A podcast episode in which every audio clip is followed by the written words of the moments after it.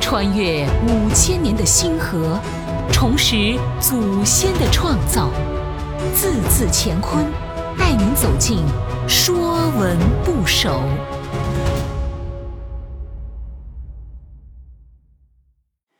说文不首》史，历史的史，历史简称史。可分为自然史和人类社会史两方面。我们读史，除了了解曾经的发生、事件中的精彩和沧桑，更是为了发现规律和得到结论。以史为镜，可以知兴替。从甲骨文到篆书，史的字形。都是人的手里拿着中字形的一物。关于此物，各有所说，有说手执简行，有说手执帛书。王国维认为是手执成算之器，是手拿着插算筹的架子。姚明达先生认为。记史之人有誓死捍卫历史真实的精神，所以自行为用刀笔刻字的人。这些说法都只是猜测。章太炎先生等人论证：钟形似一个有柄的文件袋，史官忠实地将君主的言行记录下来。放到握持的文件袋里，手持文件袋的人，最初非史官莫属。说文讲：“史，记事者也，从右持中，中，正也。凡史之属，皆从史。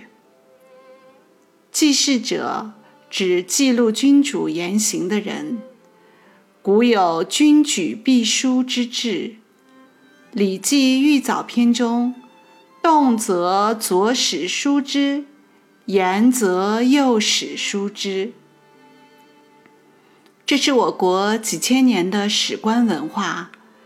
相传古时君王身边必有两名史官相随，左边的史官负责记录重大事件，比如地震、战争。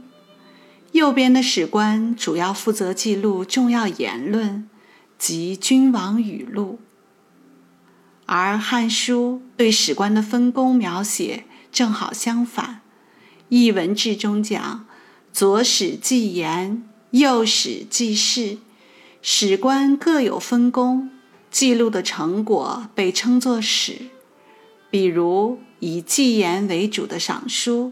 以记事为主的《春秋》，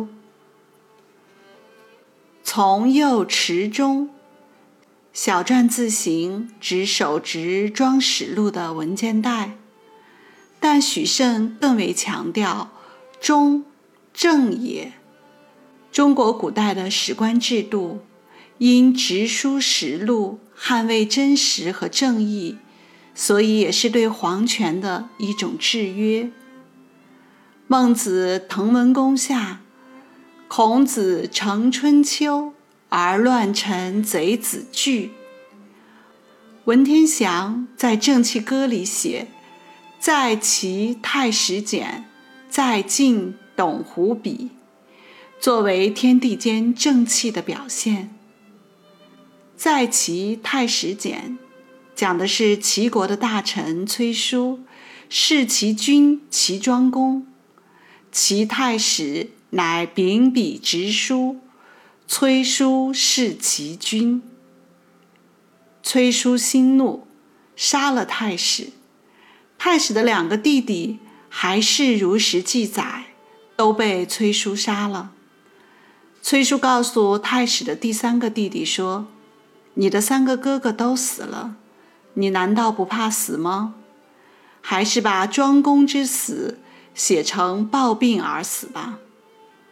太史的弟弟正色答道：“据事直书是史官的职责，失职求生，不如去死。崔叔无话可说，只得放了他。太史的弟弟走出来，遇到南史公执简而来。南史公以为他也被杀了，故赶来赴死，继续实录此事。这则故事到了今天，依然令人热血沸腾。为了维护记史的直书实录的传统，史官们一个接一个的视死如归，用鲜血换得史书上的真话。对国君大臣来说，因顾忌所做坏事被史官记载于史册，遗臭万年，所以也会有所收敛。凡史之属，皆从史。以史为元素造出来的字，都有史所代表的含义。比如官吏的吏和事情的事，在史字上面加一小横。就是吏字，君王把身边的史官派去管理政务，叫官吏。官吏们所处理的事物就称事，事情的事。史、吏、事三字原本同义，不仅字形构造大同小异，而且读音相近。这些用史的元素造出来的字。大都有济世之意。